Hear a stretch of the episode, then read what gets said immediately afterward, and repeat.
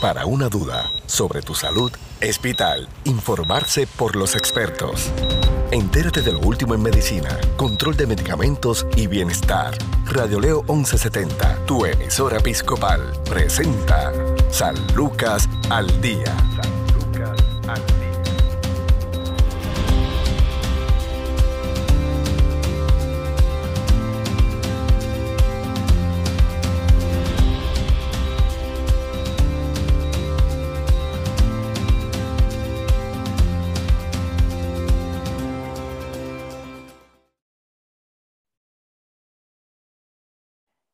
Tal amigos? Les saluda la periodista Sandra Torres Guzmán. Esto es San Lucas al Día, el programa de Sistema de Salud Episcopal. Hoy conversamos con el doctor Rafael Santini, cirujano vascular, eh, en el Centro Médico Episcopal San Lucas. Eh, hace tiempo que no hablábamos, pero qué bueno que está de nuevo con nosotros. ¿Cómo está, doctor? Gracias, gracias. Un placer estar de vuelta. Estoy muy bien, gracias a Dios. Y hoy estamos ready para hablar de algo nuevo que tenemos disponible. Claro, tenemos mucho, estamos deseosos de aprender lo que es el PIMEC, el Physician Modified eh, Endovascular Grants. ¿Cuál es el término correcto? El, término correcto es un eh, Physician Modified Endograph. Eh, lo que quiere decir esto en español es, es una prótesis que se pone dentro de una arteria que se modifica por el médico antes Ok. Cuéntanos un poco cuándo es que eh, se introduce esta tecnología y de qué se trata. Pues e, esto es una eh, tecnología eh, bastante nueva, ¿verdad?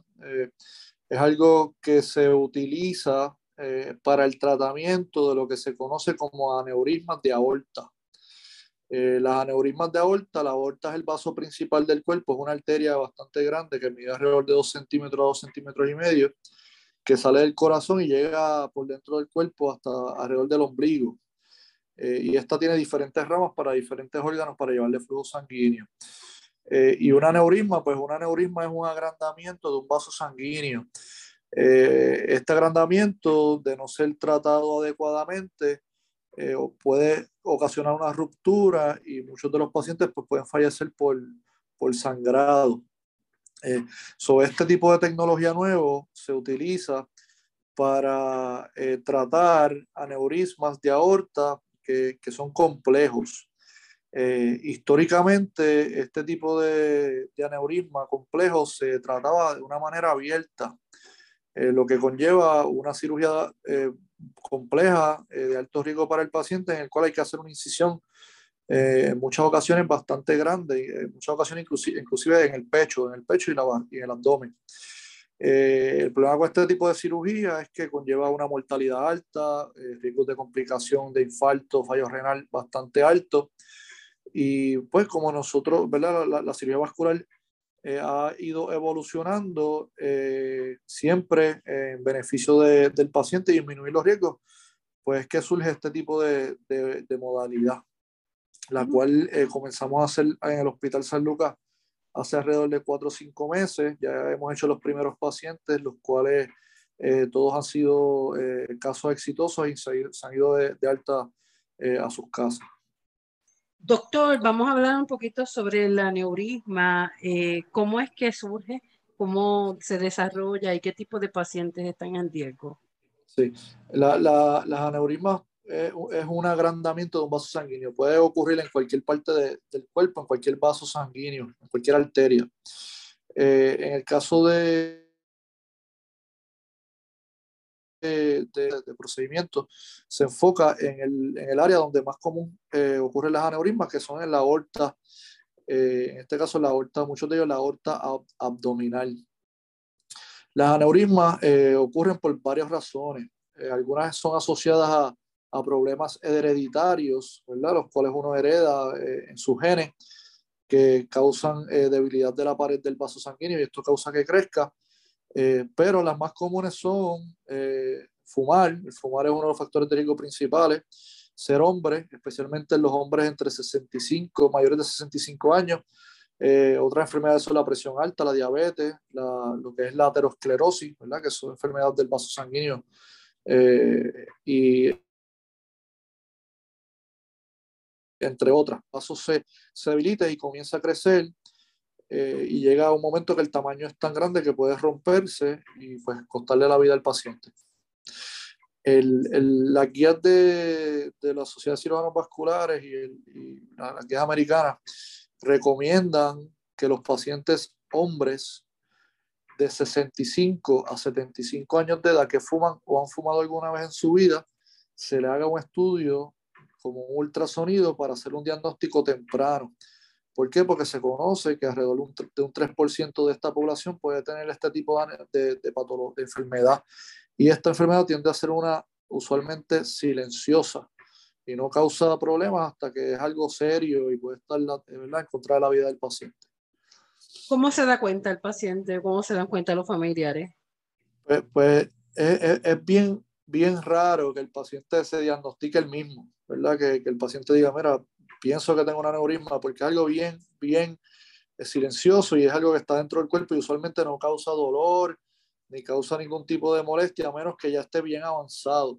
So, por, por, lo tanto, en muchas ocasiones se diagnostica de una manera incidental, incidental porque se le hace el estudio al paciente por, por, otra razón. Y la otra manera en la cual se diagnostica es porque se le, al paciente se le hizo los estudios adecuados de cernimiento, ¿verdad? O de diagnóstico temprano y pues, pues su médico primario se dio cuenta. Uno, algunos de los signos más raros es que el paciente sienta una, una masa pulsátil en la barriga porque ya el vaso sanguíneo está tan grande que lo pueden sentir, pero esto sería, esto es algo bastante raro, que se den cuenta de esta manera. Ok, entonces es una situación, nos habla de diferentes tipos de aneurisma. Sí, sí, este, hay bastantes tipos de aneurisma dependiendo del órgano, eh, del, del, vaso sanguíneo que está afectado y dependiendo del vaso sanguíneo, pues son la, las indicaciones de tratamiento y el tipo de tratamiento eh, que se le da. En el caso de, de, esta tecnología nueva, pues es de la aorta eh, principal, ¿verdad? el vaso sanguíneo principal, que es la aorta, eh, y usualmente eh, se utiliza en, en, aneurismas complejas. Aneurismas complejas son las aneurismas que envuelven eh, vasos sanguíneos, otros vasos sanguíneos, como son los vasos sanguíneos que dan flujo al intestino, al estómago, al vaso, al, hígado. Ya cuando las aneurismas este, envuelven estos vasos sanguíneos, pues entonces requieren una, unas reparaciones más complejas y ahí es que viene eh, en juego el, procedimiento nuevo que estamos haciendo. Antes de llegar a él, ¿cómo se diagnostica? ¿Cómo se llega a la conclusión de que es un tipo de aneurisma? Eh, usualmente el, el, primer paso es un ultrasonido. Un ultrasonido es un estudio bastante sencillo que lo que toma son de 15 a 20 minutos, en el cual se ven los órganos abdominales, los órganos de la barriga, y se puede ver el tamaño de, la aorta. Eh, y al ver el tamaño, pues se puede hacer un diagnóstico. La otra manera que se puede diagnosticar es haciendo un CAT scan o un CT scan, que ya es un estudio un poquito más complejo y más costoso, en el cual no, nos da un poquito más de información y, y nos muestra el tamaño de, del vaso sanguíneo y también nos sirve para la planificación operatoria del paciente. Ok, una vez se diagnostica, ¿qué se procede? Normalmente, ¿cuál es la realidad? ¿Se diagnostica por algún médico, como dice primario, o en el caso de, de, de, la mayoría de los pacientes llegan a enterarse cuando tienen un evento de salud que los lleva a emergencia? Afortunadamente, eh, la mayoría de estas aneurismas se diagnostican eh, por los primarios o por médicos especialistas que ordenaron estudios para otras razones. Eh, pero sí continuamos viendo pacientes con, con, con rupturas, ¿verdad? O, o aneurismas avanzadas, eh, a los cuales se le debió haber hecho una prueba de cernimiento a tiempo. Por ejemplo, un paciente masculino que tiene 80 años, que fuma toda su vida y pues nunca se le ha hecho un ultrasonido y pues llegó a sala de emergencia con dolor abdominal y nos damos cuenta que tiene un aneurisma eh, de 9 centímetros, cuando se supone que esto se, se opere cuando mide más de 5.5 centímetros. So, so, cuando se hace el diagnóstico, el, el, seguimiento o el tratamiento se hace dependiendo del tamaño de, del vaso sanguíneo. Doctor, en una situación ¿verdad? Eh, difícil, le pregunto, la, ya con este, con este tipo de, de tecnología, ¿Cómo entonces, en qué momento, en qué etapa es que se empieza a trabajar con el paciente eso. Y me quedó una pregunta en el aire y no se la había hecho, solo la pensé. Cuando nos habla del, del fumar, siempre pensamos en la nicotina, en el cigarrillo regular. ¿Cuánto puede afectar esta modalidad? Ya lleva unos cuantos años, pero sigue siendo una modalidad en las nuevas generaciones el, vapeo. la, la, realidad es que el, el vaping, el, como dice el vapeo, el vaping, eh, son pacientes jóvenes. Hasta, hasta el momento yo no he leído ningún artículo que relacione directamente el vaping a aneurismas de aorta abdominal, pero esto es una tecnología que es, relativamente joven, so, tendríamos que ver de aquí a, a, 20 años cuando estos muchachos de 25, 30 años empiecen a tener 50 y 60, a ver si, si hay un, un factor de riesgo. Lo que sí hay un factor de riesgo claro es en el tabaquismo y, el, y la nicotina. Si todo esto causa inflamación de los vasos sanguíneos y predispone a, a, al, al, sufrimiento ¿verdad? De, de un aneurisma eh, eh, abdominal, de aorta abdominal. Si, tú, si el paciente está usando, haciendo vaping, ¿verdad? Y, y, y el vaping eh, contiene eh, nicotina, pues en teoría eh, se está poniendo a riesgo para este tipo de enfermedad claramente.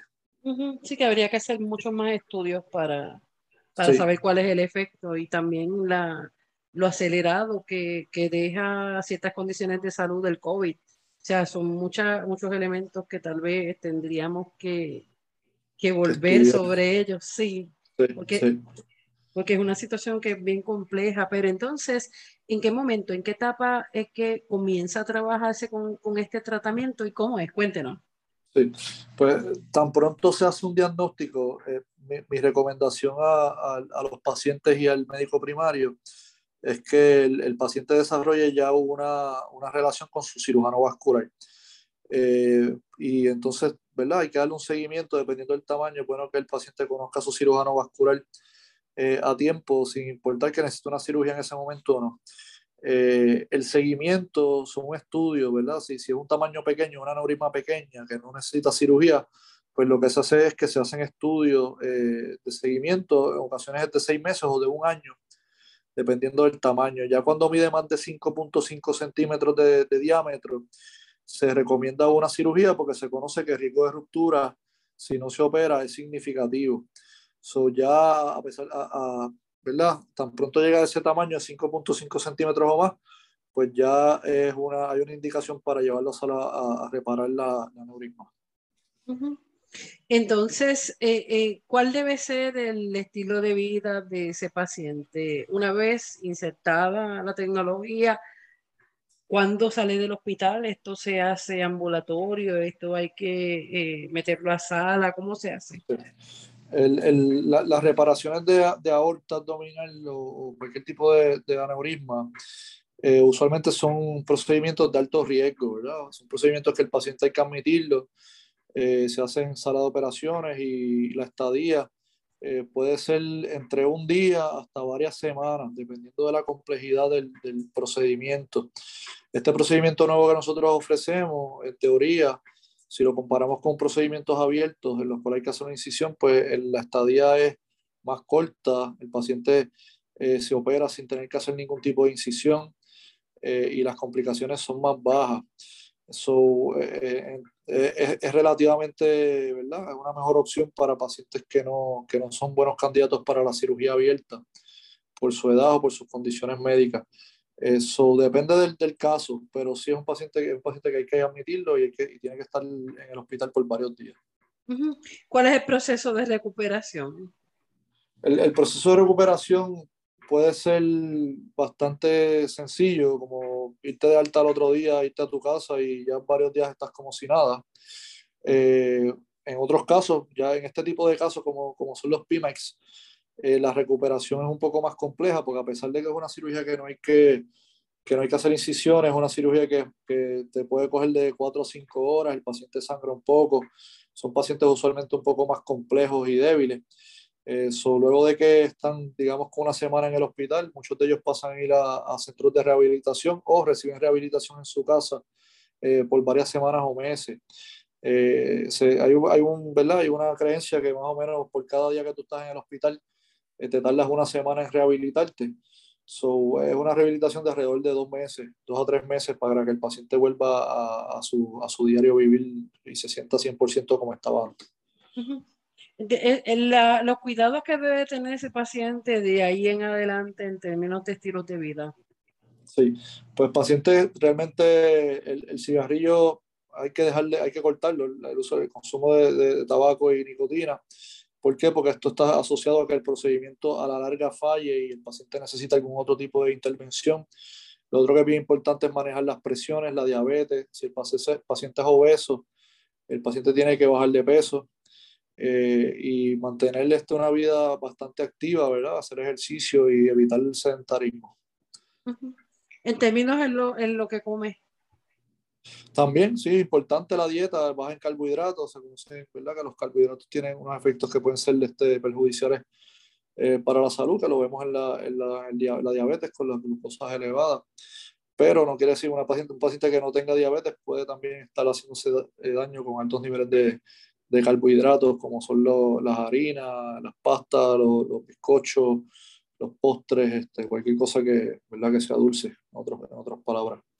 Sí, definitivamente, y es como que uno ir sobre ellos porque uno se ríe, parecen chistes, pero el hecho de que se salgan a, a, comerse todos estos postres de a escondidas, este... lo, lo, veo, lo, lo, veo bastante continuo. Los pacientes, me, los, familiares, usualmente no el paciente, el familiar me lo dice. Me dice que, eh, pues papi, tiene una bolsa de, de, de sneakers escondidas en, en, debajo de la cama y pues estas cosas los pacientes o se, o se beben tres Coca-Colas al día, estas cosas pues sí tienen sus, sus repercusiones eh, a largo plazo. ¿Y el café? Pues mira, la cafeína realmente no, no hay ninguna asoci una sociedad, asociación que yo, que yo conozca con, el, con enfermedades este, eh, vasculares hasta el momento. Obviamente si te tomas un café con, con cinco cucharadas de azúcar, pues, pues es distinto. Problema. Doctor Santini, vamos a hacer una pausa y en breve continuamos el segmento final de San Lucas al día hoy con el doctor Rafael Santini, cirujano vascular. Tu salud no se detiene. Al igual tu programa, San Lucas al día, por Radio Leo 1170M, tu emisora episcopal. Somos parte de tu vida. Los aneurismas arteriales son dilataciones localizadas y permanentes de los vasos arteriales. Pueden aparecer en cualquier lugar, pero su localización más frecuente es la aorta abdominal. Existen tres tipos de aneurismas en la aorta. Fusiforme, afecta a todo el contorno de la aorta, es el más frecuente y está asociado a la aterosclerosis. Sacular es asimétrico, solo se dilata una parte del contorno de la aorta y el pseudoaneurisma, la capa interna de la pared de la aorta, y se produce una dilatación lateral de la capa externa. ¿Cuáles son los síntomas del aneurisma de aorta? En cuanto a sus síntomas, el 75% de los pacientes portadores de un aneurisma de aorta abdominal son asintomáticos. Cuando la enfermedad provoca síntomas, suele tratarse de molestias abdominales inespecíficas o dolor lumbar, en un 25% de los casos, la primera manifestación clínica es la rotura del aneurisma. ¿Cuáles son los síntomas más habituales? Molestias abdominales inespecíficas y dolor lumbar. La mayoría de los pacientes son varones mayores de 60 años con factores de riesgo, entre los que el consumo de tabaco adquiere una relevancia especial. Otros factores que predisponen a padecer un aneurisma son obesidad, hipertensión arterial diabetes y la vida sedentaria, entre otros. Se estima que de un 2 a 4% de los varones mayores de 65 años son portadores de un aneurisma de aorta abdominal. Los pacientes con antecedentes familiares de aneurismas suelen tener un riesgo más elevado que la población normal de padecerlo. Los aneurismas de aorta abdominal son lesiones casi siempre asintomáticas y cuyo principal riesgo es la ruptura. Si llegan a romperse, la mortalidad real es del 90% y el riesgo de ruptura aumenta a medida que crece el tamaño de la lesión, siendo mucho más elevado cuando el diámetro es mayor de 5 centímetros. En una cirugía programada, las posibilidades de que existan problemas morbimortalidad se sitúan en torno al 4%. ¿Cómo se diagnostica el aneurisma de aorta? Al tratarse de lesiones asintomáticas, lo habitual es que se detecten durante una exploración clínica o radiológica realizada por otro motivo. La ecografía abdominal es el procedimiento diagnóstico de elección para la detección del aneurisma de aorta abdominal. También puede realizarse mediante la palpación abdominal. Los aneurismas pueden romperse una vez que alcanzan un determinado diámetro. Es una emergencia quirúrgica con una elevada mortalidad. Por este motivo, es conveniente tratarlo antes de que su tamaño comprometa la vida del paciente. Si se plantea una actitud quirúrgica, el estudio deberá completarse con la realización de ciertos exámenes. Además, en algunas ocasiones puede ser necesaria también una arteriografía. Esto es San Lucas al día. Informarse sobre el cuidado de tu salud es sentirse seguro. Continúa su programa de especialistas, San Lucas al Día, también a través de radioleo1170.com.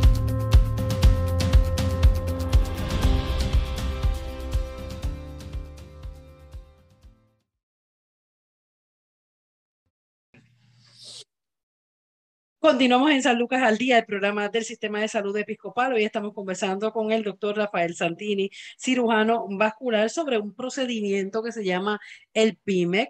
Eh, es una buena noticia para aquellas personas que han tenido eh, situaciones difíciles de salud, sobre todo con aneurismas que sean difíciles de tratar. Doctor, yendo sobre, sobre esta tecnología, ¿ya se la han implementado a pacientes acá en San Lucas? Sí, ya lo hicimos en dos pacientes. Recientemente ambos pacientes se dieron de alta. Eh, a uno de ellos, inclusive, uno lo vi de seguimiento el lunes y el otro lo vi hoy. Por casualidad, los dos se ven muy bien, se sienten muy bien. Este, ya completaron su rehabilitación y el paciente está muy contento con los resultados, al igual los familiares.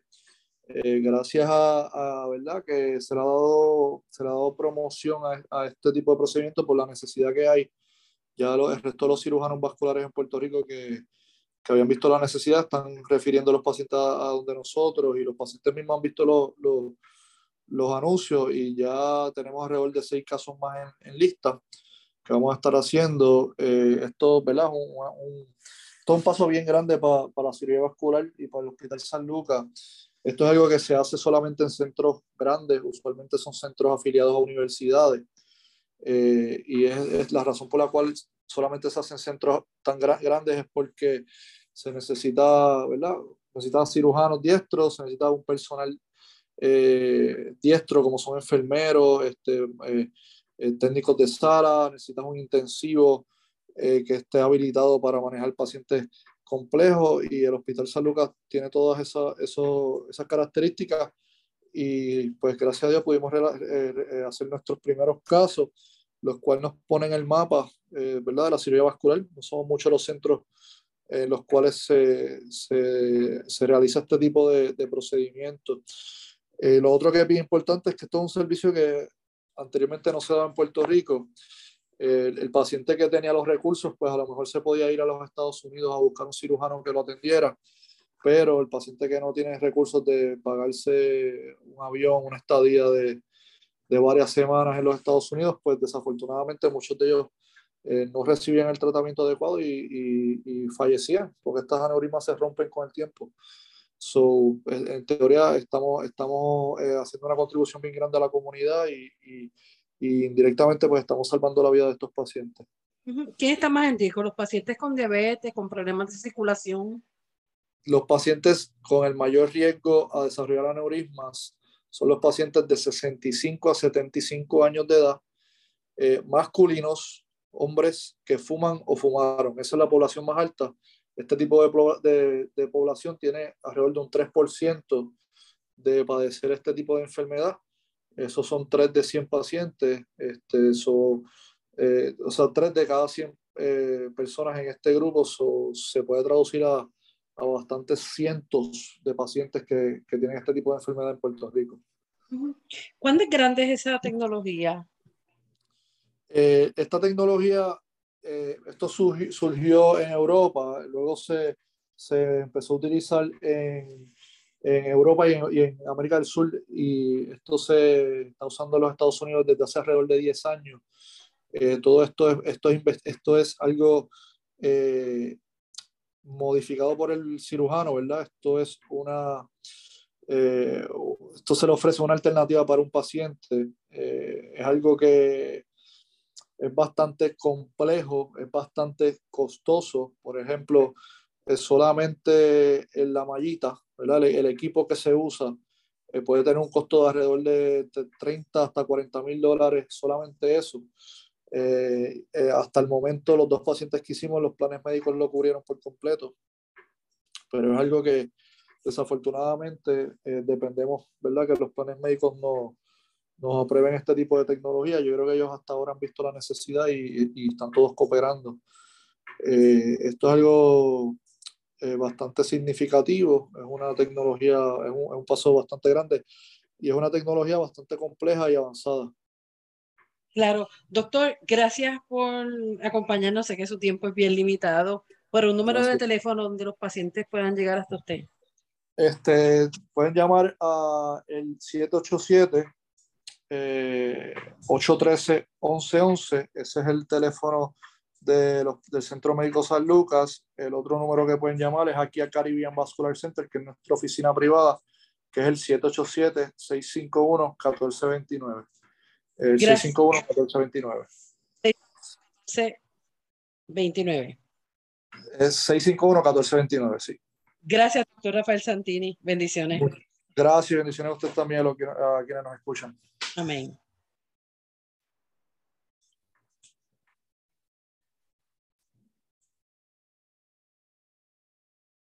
Bueno, hasta aquí esta edición de San Lucas al día. Recuerde que puede sintonizarnos de lunes a viernes a la una de la tarde por Radio Leo 1170M, radioleo1170.com. También puede buscarnos a través de Spotify, baje la aplicación y ahí podrá acceder a decenas de nuestros programas, como siempre, hechos con mucho cariño para usted. Bendiciones.